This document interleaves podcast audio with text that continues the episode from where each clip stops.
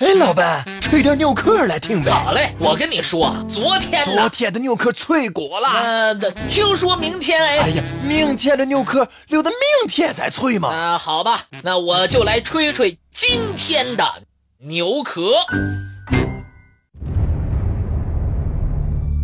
漫漫历史，如同一条长河，它把人类托举到了文明的巅峰。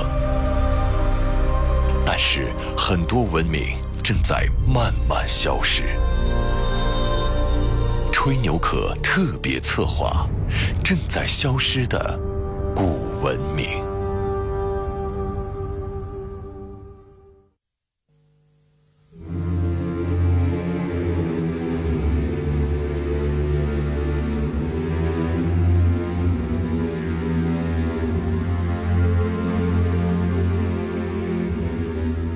隋朝是中国历史上短命的王朝之一。自五百八十一年隋文帝杨坚建立隋朝开始，到隋炀帝杨广时止，也是二世而终，统治时间只有三十八年。然而，在这短暂的三十八年中，他给后代留下的文化遗产，却是巨大的。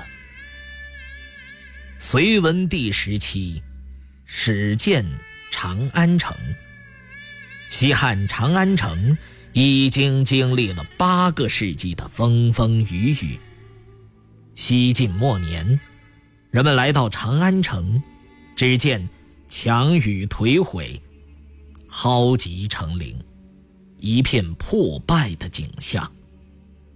在西晋以后的十六国时期和南北朝对峙时期，汉长安城虽然一度成为前赵、前秦、后秦、西魏和北周的首都，但是因为战乱繁多，城更及城内各项设施并没有得到大力的修缮。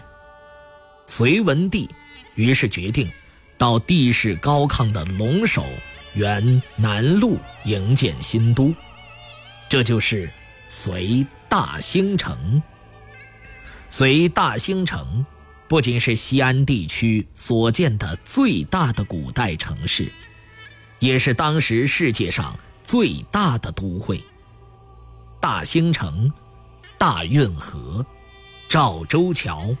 这些中国历史上的伟大工程，都是在隋代创造的人类文明杰作。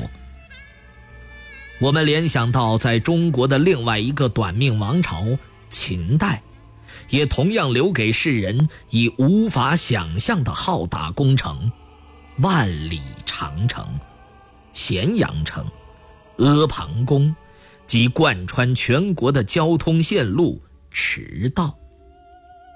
这些王朝的统治者，并非不想长治久安，但他们似乎对惊世骇俗的成就更加有着兴趣。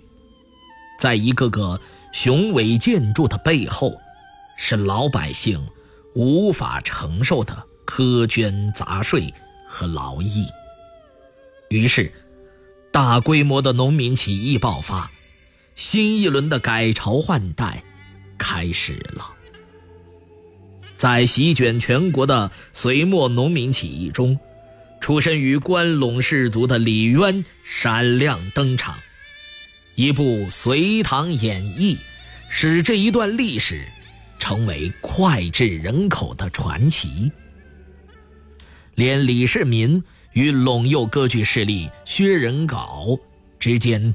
血雨腥风的战争，也被描绘得极富人情味儿。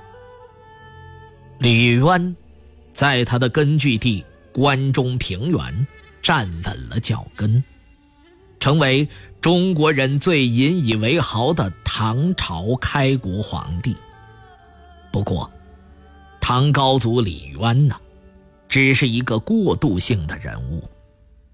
当他的次子李世民在玄武门发动一场兄弟相残的政变时，大唐盛世的帷幕才算真正拉开了。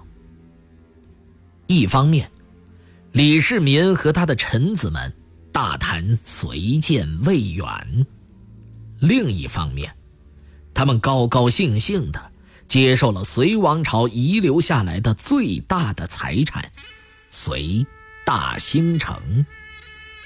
只不过，他们给这一座曾经不祥的城市取了另外一个名字——长安。隋大兴城，唐长安城，经过规划的棋盘式里坊制度及相应的街道布局，不仅是同时代各州府城市的范本，而且对日本、朝鲜的古代都城建设也产生了深远的影响。